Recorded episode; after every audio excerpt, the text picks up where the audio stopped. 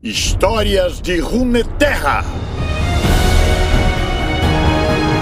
Thalia, a tecelã de pedras.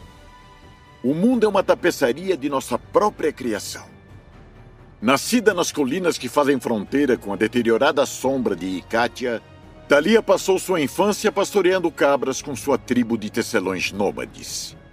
Enquanto muitos forasteiros veem como uma ruína desbotada e árida, sua família criou para ser uma verdadeira filha do deserto e para enxergar beleza nas ricas nuances da terra. Thalia sempre foi fascinada pelas pedras enterradas nas dunas. Ainda criança, ela coletava pedras coloridas enquanto sua família seguia as águas sazonais. À medida que ela crescia, a própria terra parecia atraída por Thalia, se arqueando e se enroscando a fim de seguir seus rastros pela areia. Um dia, após completar seu sexto verão, Thalia se afastou de sua caravana para ir em busca de um cabrito desgarrado que estava sob seus cuidados. Determinada a não decepcionar seu pai, o senhor dos pastores e chefe da tribo, ela decidiu seguir os rastros do pequeno animal noite adentro. Ela seguiu as pegadas dos cascos por uma nascente seca até um desfiladeiro. O filhote conseguira subir no topo de uma falésia, mas não estava conseguindo descer. A formação rochosa chamava por ela, impelindo-a para apoiar as mãos na falésia íngreme. Thalia apoiou uma mão sobre a rocha, determinada a resgatar o animal sagrado. O poder elemental que a invadiu foi tão imperativo e avassalador quanto uma chuva de monção. Assim que se deixou levar, a magia a inundou e a pedra saltou para a ponta dos seus dedos, trazendo tanto a falésia do cânion quanto o animal que estava no topo. Na manhã seguinte, o assustado pai de Thalia seguiu os tímidos gemidos do cabrito. Ele se ajoelhou ao encontrar sua filha desacordada, coberta por uma fina camada de pedra entrelaçada. Arrasado pela dor, ele voltou para a tribo com Thalia. Dois dias depois, a garota despertou de seus sonhos febris na tenda de Babajã, a avó da tribo. Thalia se pôs a contar à sábia mulher e aos seus aflitos pais sobre a noite que passou no desfiladeiro e sobre a rocha que a chamou. Babajã consolou a família explicando que o padrão verificado na pedra era uma evidência de que a grande tecelã, a mítica protetora da tribo do deserto, protegera a garota. Naquele momento, Thalia viu que seus pais estavam extremamente preocupados e decidiu revelar o que realmente aconteceu naquela noite. Que ela, e não a grande tecelã, tinha movido a pedra do deserto. Na tribo de Thalia, quando as crianças estavam crescidas o suficiente, elas faziam uma dança sob a lua cheia, uma manifestação da própria grande tecelã. A dança celebrava os talentos natos das crianças e demonstrava as habilidades que elas agregariam à tribo quando fossem adultas. Esse era o início de suas jornadas a caminho do real aprendizado. Nesse momento, as crianças se tornavam aprendizes de seus professores. Thalia continuou a esconder seus crescentes poderes, acreditando que o segredo que carregava era um perigo e não uma dádiva.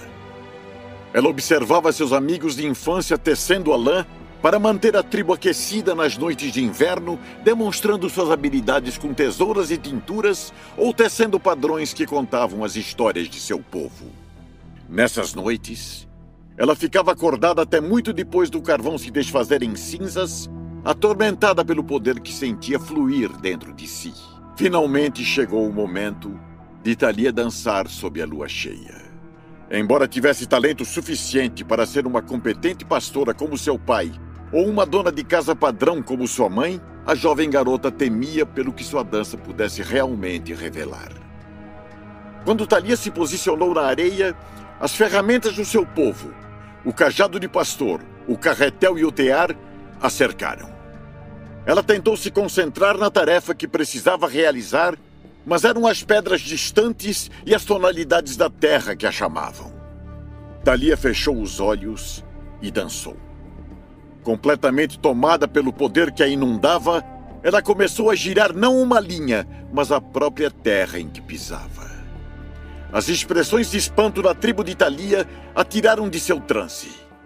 uma imponente trança de pedra afiada se projetou em direção à luz da lua. Thalia olhou para os rostos espantados das pessoas à sua volta. O seu controle sobre a pedra se desfez e a tapeçaria de terra desabou. A mãe de Thalia correu em direção à sua única filha a fim de protegê-la da rocha que caía.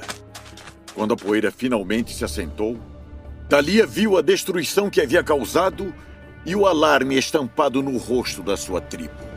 Mas foi o pequeno corte no rosto de sua mãe que justificou o medo de Thalia. Embora fosse apenas um pequeno corte, Thalia soube naquele momento que era uma ameaça para as pessoas que mais amava no mundo. Ela correu noite adentro, tão tomada pelo desespero que a terra chegava a tremer sob seus pés. Foi seu pai quem a encontrou novamente no deserto. Sentados, sob a luz do sol nascente, Thalia confessou seu segredo entre soluços reprimidos. Ele, por sua vez, fez a única coisa que um pai poderia fazer. Deu um abraço apertado em sua filha e disse que ela não poderia se esconder de seu poder, que ela deveria terminar a sua dança e ver onde seu caminho a levaria. Renunciar ao poder concedido pela grande tecelã era o único perigo que poderia realmente partir o coração de seus pais. Thalia voltou para a tribo com seu pai. Ela entrou no círculo dos dançarinos com os olhos abertos. Dessa vez ela teceu um novo cordão de pedras, cada cor e textura representando uma memória das pessoas que a cercavam. Ao acabar, a tribo estava sentada e maravilhada. Thalia esperou nervosamente. Era hora de um deles se apresentar como seu professor e tomá-la como aluna. Uma eternidade parecia se arrastar entre uma batida e outra do coração de Thalia. Ela ouviu o som dos pedregulhos quando seu pai se levantou. Ao lado dele, sua mãe também se pôs de pé Babajã, a senhora das cinturas, e o mestre fiandeiro também se levantaram. Em pouco tempo, toda a tribo estava de pé. Todos eles apoiariam a garota que era capaz de tecer pedras. Thalia olhou para cada um deles. Ela sabia que um poder como o seu não era visto há gerações, talvez até há mais tempo. Eles estavam ao seu lado agora. Seu amor e confiança a cercavam. Porém, a preocupação deles era palpável. Nenhum deles ouvira o chamado da terra como ela. Por mais que ela amasse essas pessoas, ela não enxergava ninguém que pudesse lhe mostrar como controlar a magia elemental que fluía dentro dela. Ela sabia que ficar com sua tribo significava colocar suas vidas em risco. Com grande pesar para todos, Thalia disse adeus aos seus pais e ao seu povo e foi desbravar o mundo sozinha. Ela rumou para o oeste, em direção ao distante pico de Targon. Sua conexão natural com as pedras a guiava para a montanha que tocava as estrelas. No entanto, no extremo norte de Shuriba, foram aqueles que marchavam sob a bandeira de Noxus que descobriram seu poder primeiro. Em Noxus, a magia que ela detinha era celebrada, disseram-lhe e até mesmo reverenciada. Eles prometeram a ela um professor.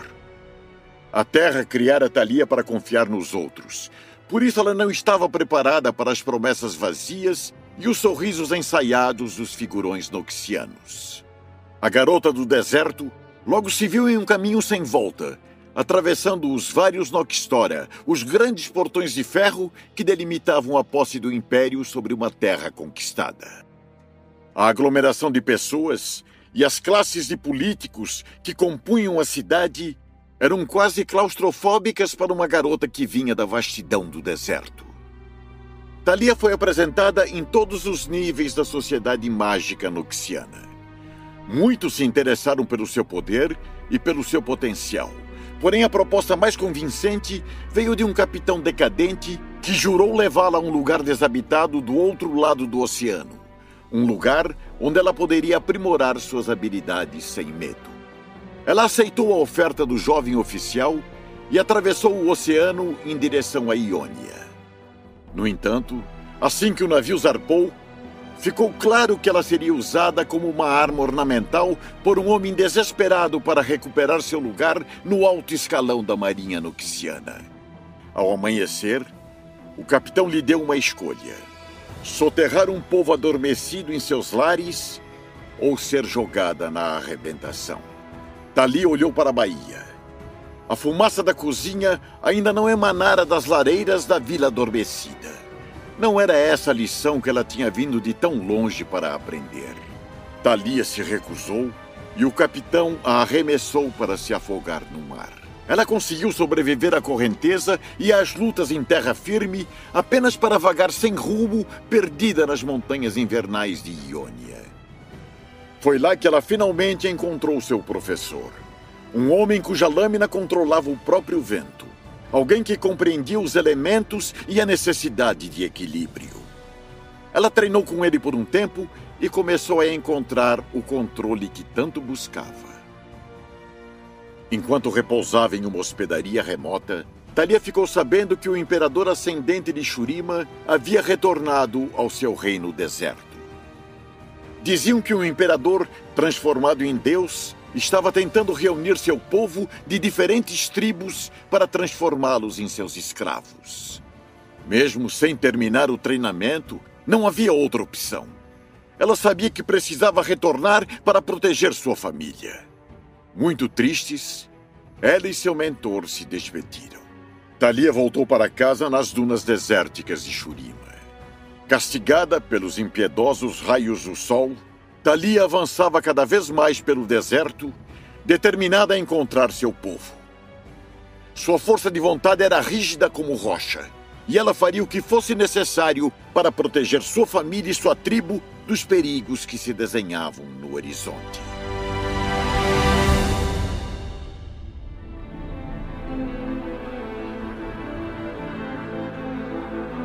Ecos nas pedras. Thalia ainda não havia sido alcançada pela tempestade de areia quando notou a água pela primeira vez. No começo era apenas uma tímida e refrescante umidade que ela sentia ao levantar as pedras cravadas na areia. Ao chegar mais perto da antiga Shurima, faixas molhadas escorriam de cada nova pedra como lágrimas. Thalia sabia que as pedras tinham histórias para contar Porém, não tinha tempo para escutá-las enquanto atravessava o deserto apressada, e por isso não sabia se eram lágrimas de alegria ou tristeza. Quando ela se aproximou o suficiente para ser encoberta pela sombra do grande disco solar, a água dos aquíferos subterrâneos começou a jorrar das pedras como pequenos rios. E quando finalmente chegou aos portões, dali ouviu o barulho ensurdecedor da água fluindo pela base rochosa. O oásis da alvorada, a mãe da vida, rugia por baixo das pedras. O povo da sua tribo seguia as águas sazonais há centenas de anos. A melhor chance de encontrar sua família era seguindo a água. Mas, para a decepção de Thalia, a água de Shurima agora fluía de uma única fonte, assim como em eras passadas. Todos sempre mantiveram distância das trágicas ruínas da capital, bem como do grande sal e das criaturas mortíferas que caçavam por ali. Até os ladrões sabiam que era melhor não se aproximar da cidade. Até agora. Thalia freou subitamente a pedra que a carregara de ali, quase tropeçando em cima dela ao empurrá-la da superfície do deserto. Ela olhou ao redor. As mulheres de Vecaura estavam certas. Este lugar não era mais uma ruína esquecida, assombrada por fantasmas e areia. De fato, o acampamento temporário montado além dos muros da cidade fervilhava com vida, como um formigueiro antes da enchente. Sem saber quem eram aquelas pessoas, ela decidiu que talvez fosse melhor revelar apenas o necessário. Aparentemente, havia representantes tribais dos quatro cantos de sua terra natal mas ao observá-los, Thalia não encontrou nenhum rosto familiar. O povo estava dividido. Eles discutiam as vantagens de permanecer em seus acampamentos temporários ou conseguir abrigo dentro da cidade. Alguns temiam que, da mesma forma como ressurgira, a cidade poderia voltar a desmoronar soterrando todos que estivessem lá. Alguns viam a tempestade que se desenhava com relâmpagos sobrenaturais. Achavam que teriam mais chances no interior dos muros, ainda que esses já estivessem desgastados pela areia há várias gerações. Todos se moviam depressa, empacotando tudo apressadamente e olhando de relance para o céu com preocupação. Thalia ganhara a corrida contra a tempestade, mas não demoraria muito até que a areia viesse açoitar os portões. Agora é a hora de decidir! Uma mulher a chamou.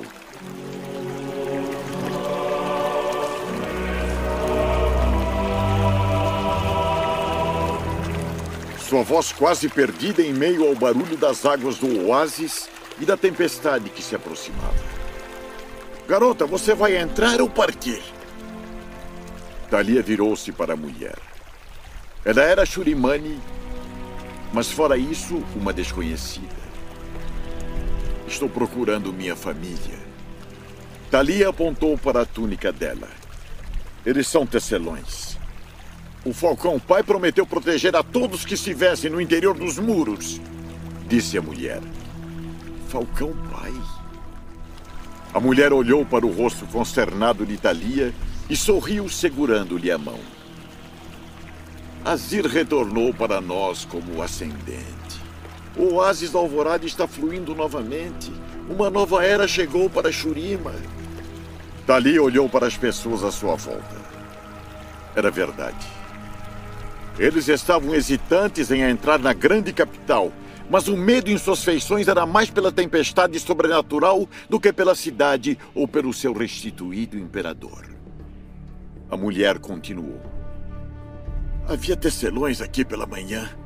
Eles decidiram esperar pela tempestade lá dentro. A mulher apontou para a multidão que tentava entrar no renovado coração pulsante de Shurima. Precisamos ir. Estão fechando os portões. Thalia se viu puxada para os grandes portões da capital pela mulher e empurrada por trás por um grupo de estranhos que decidiram de última hora não enfrentar as areias sozinhos. Ainda assim, havia alguns grupos aglomerados em círculos perto de seus animais, determinados a enfrentar a tempestade da forma como as caravanas churimanes faziam há gerações. No horizonte, Estranhos e ameaçadores raios de trovão crepitavam na extremidade do redemoinho. É possível que as antigas tradições churimanes não sobrevivam à tempestade. Thalia e a mulher foram empurradas pelos portões dourados que separavam Shurima do deserto ao redor. Os pesados portões se fecharam atrás delas com uma batida estrondosa. A imensidão da glória da antiga Shurima revelou-se perante elas. A multidão se agarrava aos grossos e protetores muros, sem saber ao certo para onde ir. Era como se sentissem que as ruas vazias pertenciam a outra pessoa. Estou certa de que seu povo está em algum lugar da cidade. A maioria preferiu ficar perto dos portões. Poucos são corajosos o suficiente para ir além. Eu espero que você encontre o que procura. A mulher soltou a mão de Thalia e sorriu. Água e sombra para você, irmã. Água e sombra para você. A voz de Thalia se dissipou enquanto a mulher desaparecia na multidão agitada. A cidade que ficou quieta por milênios agora pulsava com vida. Vigiando silenciosamente os novos habitantes de Shurima, Podia-se ver guardas de capacete usando mantos dourados e carmesim do deserto. Embora tudo parecesse normal, Thalia ainda sentia que havia algo estranho naquele lugar. Thalia esticou a mão para se equilibrar no muro. Ela se surpreendeu. A pedra latejava na palma da sua mão. Dor. Uma terrível e ofuscante dor se apoderou dela. Dezenas de milhares de vozes estavam gravadas na rocha. O medo e o tormento de seus últimos momentos, antes de suas vidas serem interrompidas e suas sombras queimadas na pedra, começaram a gritar em sua mente. Thalia afastou sua mão do muro de pedra e cambaleou.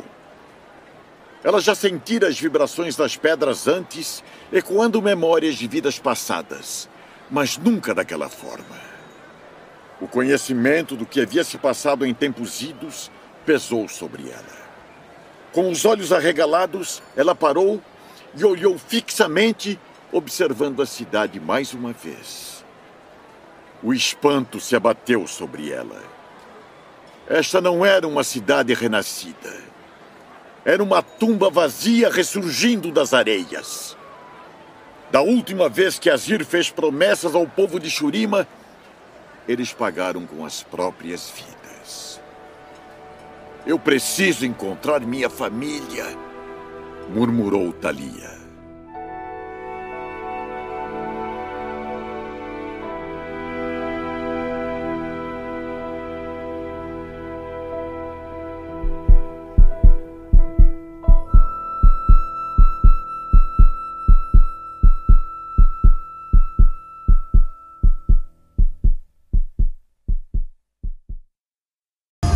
E o Willan, o garoto e seu Yeti.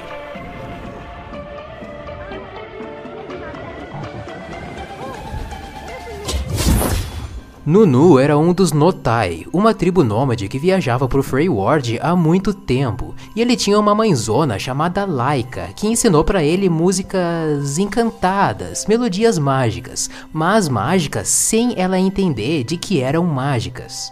A magia em Runeterra é interpretada e manipulada de várias formas. Em Ionia se acredita que a magia veio da natureza e a natureza é equilíbrio. Logo, magia é equilíbrio. Então estilos de lutas e dança buscam essa harmonia entre magia, natureza e espiritualidade. Espada e corpo, corpo e mente. Mente calma, movimento veloz. Em Shurima, a magia veio do sol. Animais representam qualidades antropológicas como determinação, coragem, sabedoria, paciência, e isso se reflete em quem ascende como um deus no disco solar. Noxus encara a magia como força, um poder para subjugar os outros. Demacia encara como uma aberração que deve ser evitada e até destruída. Piltover e Zaun encaram magia como ciência, algo que pode ser mais do que sentida, mas também estudada e manipulada com tecnologia. Enfim, são alguns exemplos, mas em Freyward, cada tribo tem a sua forma de encarar a magia. E a tribo dos Notai entendiam que magia não era algo palpável ou manipulável, mas alguma coisa mitológica que já representou um dia a história de Freyward. E a Laika, a mãe do Nunu, como conhece muitas histórias de heróis do passado, como o deus Orne. Minha mãe cantava sua canção enquanto as cinzas morriam no fogo. Ainda fico quentinho quando lembro. A deusa Anívia. Nossa caravana costumava seguir a Nívia por toda a Freljord. O deus Volibear. Volibear! Desculpa, quero dizer o Volibear. Não, não, desculpa. Senhor, o Volibear primeiro. A irmã Foca. São muitos contos de ferro forjado. Quando nos acovardamos com o rugido do trovão irado. Mas busque a irmã ao ir navegar.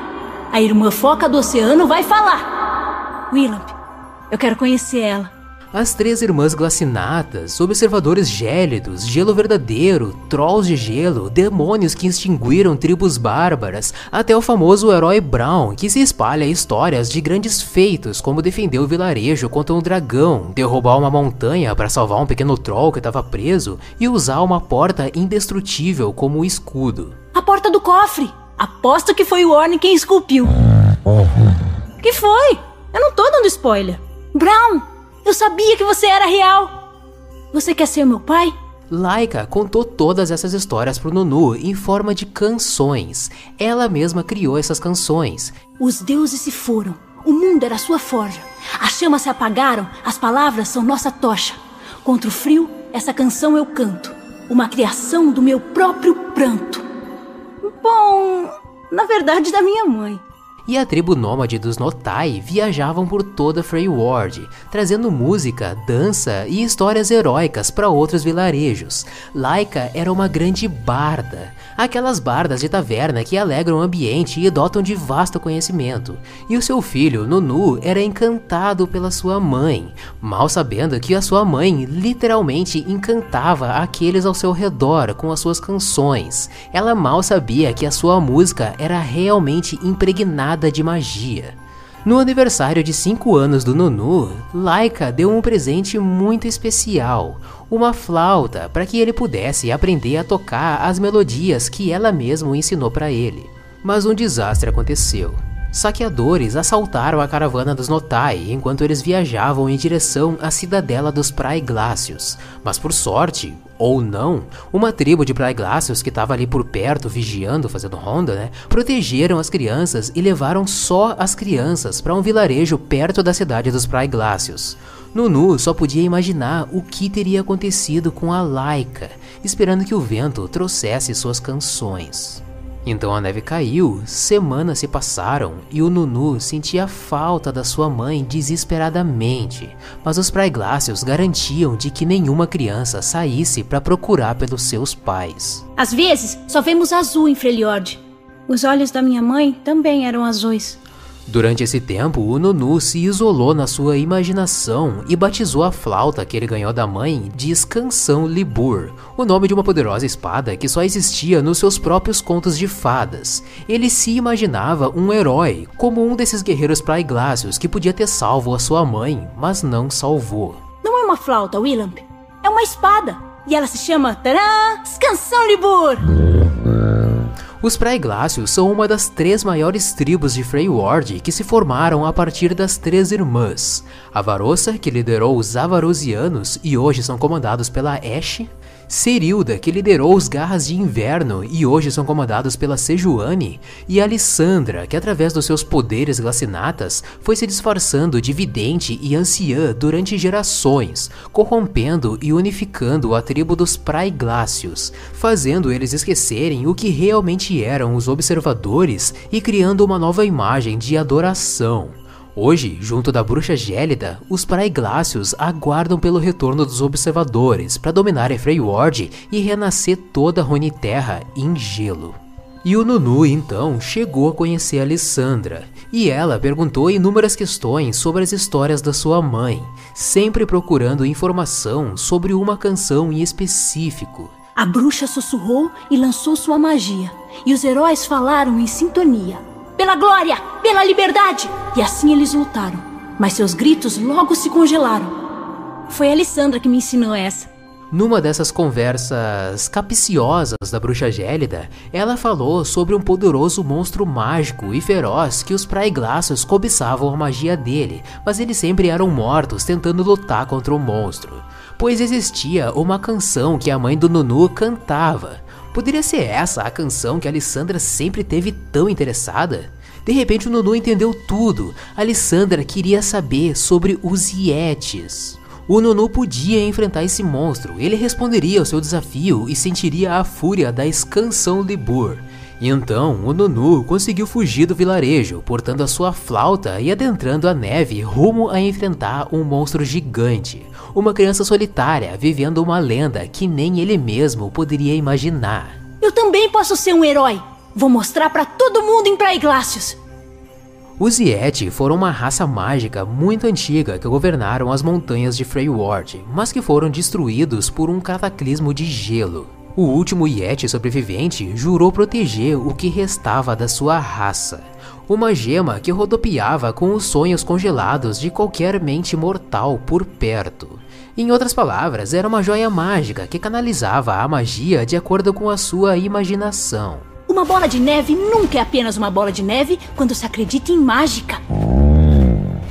O Yeti então protegia essa arma contra os Praiglácios ou qualquer outro humano maligno até que ele finalmente encontrasse um conjurador digno. Por que o Praiglácios atravessou a rua? Porque achou que era uma. Oh! Ah, credo! Você realmente não gosta dos praiglácios. O próprio Yeti não conseguia mais usar a sua magia. Ele já tinha se esquecido de como usar. Assim como toda a raça dele um dia tinha se tornado nada além de feras com garras e dentes afiados. Esse era o único recurso que sobrou para ele como guardião. Mas existia uma canção sobre os Yeti. Pois então, quando o Nunu entrou nas ruínas, o guardião, depois de séculos de vigia, estava pronto para matar a criança humana. Só que o que ele não esperava é que a gema reagiria com a mente do menino e projetasse a sua imaginação. Heróis caçando dragões e decapitando serpentes ancestrais. A criança rugiu, se armando com a sua poderosa canção Libur como se fosse uma temível espada, mas ele não golpeou. Sinta a fúria da escansão, Libur! Não é uma flauta! Enquanto o menino vislumbrava as visões heróicas dançando ao seu redor, ele entendeu profundamente as verdades contidas nas canções da sua mãe. Ele entendeu a magia, o poder que a melodia tinha. E quando ele olhou para o guardião, ele não viu um monstro, mas alguém que precisava de um amigo. Ainda enfurecido e correndo em direção ao menino, o Yeti jamais poderia ter previsto receber uma bola de neve na cara. Ou duas, ou três, guerra de bola de neve. Furioso, depois confuso, depois alegre, o guardião se juntou à brincadeira, não moldado pelo medo, mas sim pela imaginação de uma criança. Se você tá se divertindo, então não é briga. Ele estava ficando cada vez mais peludo e mais amigável. O seu rosnado se tornou uma risada. Até que o Yeti, sem querer, acabou quebrando a flauta do menino. E conforme a criança começou a chorar, o guardião sentiu um sofrimento familiar tomar forma ao redor da gema. A joia refletia o que o portador sentia, e por séculos a joia refletia para o Yeti o lamentável fim do seu povo, a magia que eles enterraram, traídos por aquela que não podia enxergar. Mas agora, no lugar disso, ele via uma caravana em chamas, no dia em que o Nunu perdeu a sua mãe. Minha mãe tá em algum lugar por aí. Eu escuto ela, Willamp, sempre que eu vou dormir. E ele ouviu uma voz no vento e sentiu algo a mais dentro da alma do menino, algo que ele nunca tinha sentido em um humano, nem mesmo nas três irmãs que vieram até ele muito tempo atrás. Ele sentiu amor lutando em desespero. Nesse momento, o guardião então soube que a única esperança de Freyward estava no poder que essa criança já possuía. Seja por ter o mesmo sangue da sua mãe Laika, ou seja por ter se envolvido com as suas canções mágicas. Mas a magia que ele guardou por todos esses anos era só uma ferramenta. O que realmente importava era o coração de quem portava essa gema. Eu aprendi a lutar com uma canção. Não é estranho. É legal. Com um gesto, então, a magia passou da gema pro menino, dando para ele a habilidade de tornar real a sua imaginação, de consertar a sua flauta, congelando ela em sonhos que endureceram e se transformaram em gelo verdadeiro, e de imaginar um melhor amigo chamado Willan. Esse é o meu melhor amigo, Willamp. Sabe o que é mais legal, Willamp? Tudo quando você tá comigo. Assim, os dois partiram para as planícies freyordanas, seguindo as canções da mãe Laika, como se fosse uma aventura, mas ao mesmo tempo se preparando, conquistando experiência para enfrentar um futuro sombrio. Antes de salvar o mundo, temos que explorar ele primeiro. E a gente, você e eu, invocadores, já sabemos o que espera para eles no futuro. Derrota um monte de chefinho primeiro. Aí você luta com o chefão.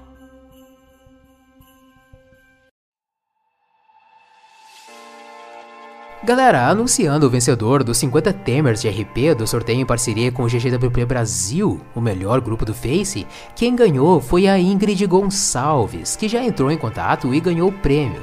Pior que teve um vencedor antes, mas como essa pessoa não respondeu o e-mail e ela nem respondeu o post que eu fiz aqui no YouTube, então a gente teve que sortear outra pessoa e agora sim a Ingrid respondeu. Mas se você quiser participar, tem um sorteio feito pelo GGWP Brasil lá no Instagram. É só seguir a galera parceira do sorteio. Eu tô incluído nela e você já pode estar tá participando. Maninho, se você curtiu esse vídeo, deixa esse like delicioso, se inscreve no canal e ativa o sininho que vai rolar mais conteúdo da hora como esse daqui, beleza? Eu fico por aqui, um abraço meu amigo, e até a próxima!